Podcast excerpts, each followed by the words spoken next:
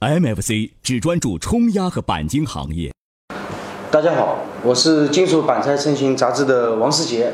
那么我们这次呢，呃，第一次举办金圆桌这样子一个节目，也是我们 M MFC 的一个创新。那么本次节目呢，我们邀请到业内的呃资深人士孙伟先生。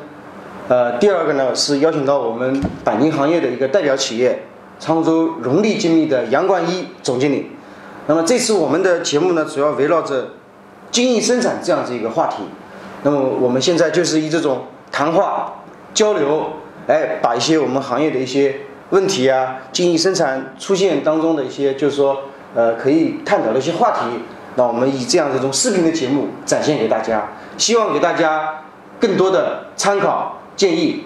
那么现在我想请我们杨总啊，来介绍一下他们公司的精益生产的一些心得。体会好，杨总。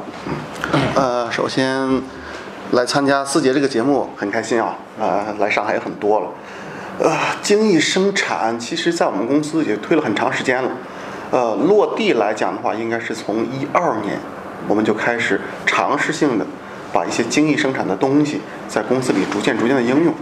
一开始最简单的就是五 S 喽，嗯啊。呃，逐渐由五 S 慢慢慢慢的演化深入，到了一六年、一七年，应该说精益生产在我们公司会有一个比较大的变化。从一开始一个最普普通的这种作坊式的企业，你可以这么讲，呃，慢慢的整理整顿好了之后呢，把五 S 一开始的时候从我们公司成为了一个负担，啊，那到后来推倒重来，完全推倒重来，到了一六一七年，等于是把前面的做法全部都抛弃了。又重新来过。哦，之前我们跟孙总好像在二零一五年还是二零一四年的时候，很早的时候我们去过。哎，杨总的工厂确实相对来说那个时候还是比较各种摆放啊等等啊，还处于一种比较原始的一个状态。其实，在那个时候，我们在推精益生产啊，都是表象啊，本身你企业的管理层次就没有到那个层次，一点零还没有达到呢，二点零没有达到呢，直接跳到精益生产上来讲，管理基础非常薄弱。呃，精益生产一开始的清洁清扫，完完全全就变成了一个打扫卫生了啊！啊，这种卫生在打扫来打扫去，变成了大家的一个负担了。呃，我这一摞板材做完了以后，要按照线摆放的整整齐齐的。以前的员工说，我这么摆我也能做，你现在要求我这么摆，就多此一举吗？我还要完完全全的，对，浪费时间啊！因为你不知道精益生产的真正的内核，对，真正的核心是什么？对。那我先问杨总一个最简单的问题：回到二零一二年的时候，是什么驱动你？想起搞经营生产这四个字的，哎，对，这个一直是我们想要问的一个话题。换句话说，不可能是说异想天开，或者说是由于什么什么情况，然后导致你想到，哎，我必须要走经营生产这条路。其实这个是很多从业者，特别是这个钣金界老板的一个一个一个一个心得，或者一个一个一个出发点。到底是什么情况下触发了一个钣金企业的管理者想去做经营生产？那而且我感觉杨总在青县做经济上也是走的比较比较早，比较比较早的，嗯嗯，这是个说实话的节目是吗？啊，对，讲讲实话，总是要有人传道授业解惑的嘛，啊，对不对，孙总？谁都要吃螃蟹，哎，嗯，一开始引人入门，一定是有某一个环境下，或者某一个人，或者某一个组织，嗯，来告诉你精益生产是好东西，我们也不例外。也是别人告诉我们的，谁咱就不用讲了，啊，确确实实，精益生产，我们必须得承认啊，日本的这几个大的管理工具，一个是精益生产，一个是阿米巴，阿米巴就是包产到户了，用咱们中国人的话来讲，是一个非常适合亚洲公司的这样的管理思想和理念。我们在不断的这样的实践过程中，是通过长时间的实践和积累，才发现这个问题的。有一段时间，我们觉得这东西真的是没有用。除了增加负担以外，到底为我们创造什么价值？因为不懂，不理解。嗯，形而上学。往往我觉得现在国内做精益生产，不客气的说，百分之八十还是处在这种形而上学的阶段。啊，呃，你同意我这个观点？可能不止百分之八十。不许说那么实话。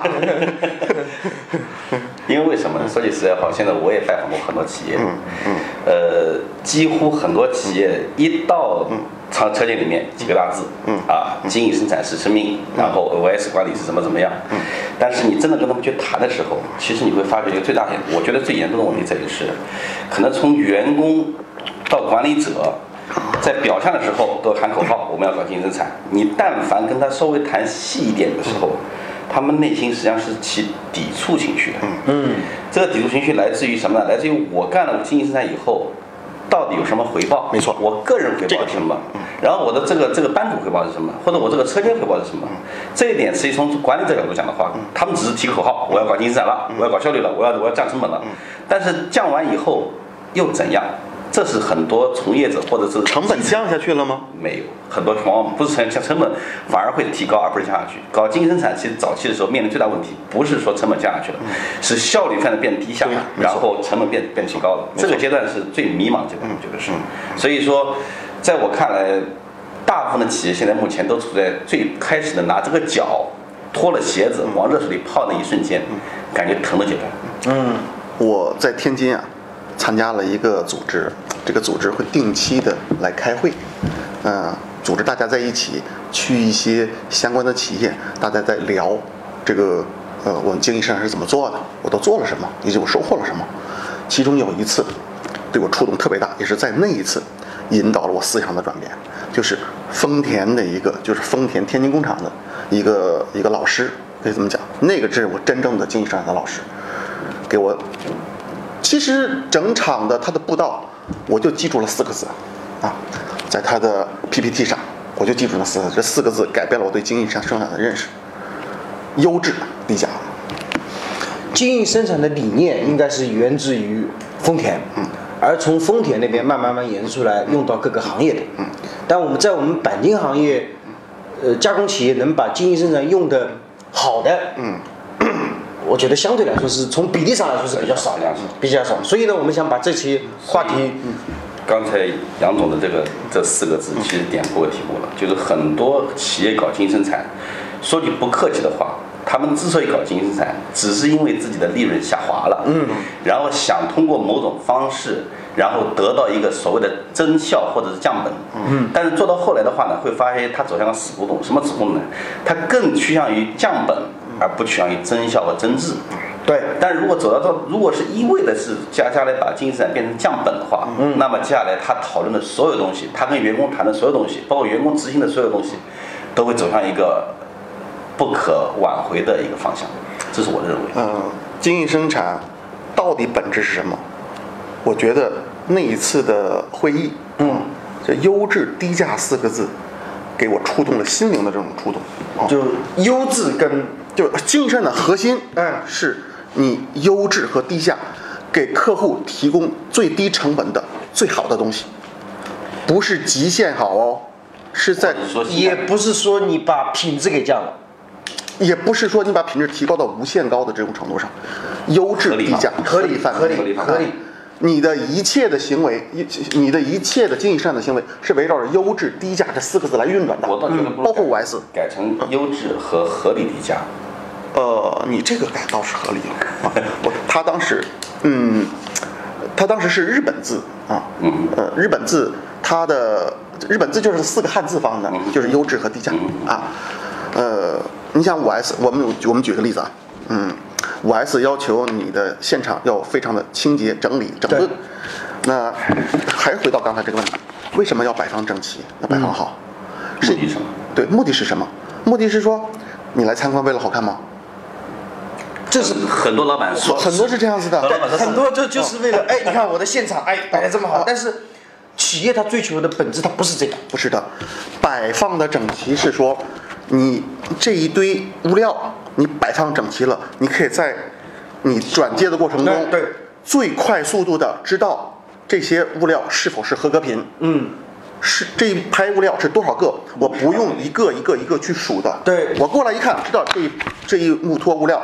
就是一百个，就是五十个，我就知道这种转接过程中我到底少没少物料，我到底缺没缺，而不是说摆在这儿，这一拍物料有一百颗，这篇一百零二颗，这一排物料变成了九十二克，嗯，那样子的整齐其实是没有价值和意义的，你并没有减少你在转接过程中的任何人工。对不对？就你所有做的东西还是要围绕着你员工在某一个地方，比如说他搬可以节省时间，他物料流转的时候也可以节省时间，就是在最短的时间内产生最大的效益。这个才是本质啊！这个才是本质这是才是你摆放整整齐的本质啊，而不是看着好看的。其实这有点像家庭主妇啊在家里东西一样的。如果一个家庭主妇平时啊，就是家里摆的一塌糊涂，嗯，只有当客人来的时候，他再把这个哦桌子摆摆齐，椅子摆摆齐，衣服叠叠好，客人一走，还是跟原一样，嗯，跟另外一个家庭主妇就把这个所谓的精益也好，把这个五 S 也好，就贯彻到整个一个家务当中去的话，你会感受到这个家庭成员。对于这个家庭里面的期望是不一样的。其实这点回到这个工厂也是一样，对就是你到底是把这个五 S 把这个所谓清洁整齐是作为一个生命当中的一条不可或缺的准则来做，还只是用来去做一个修，这很关，这很关键。嗯，好的。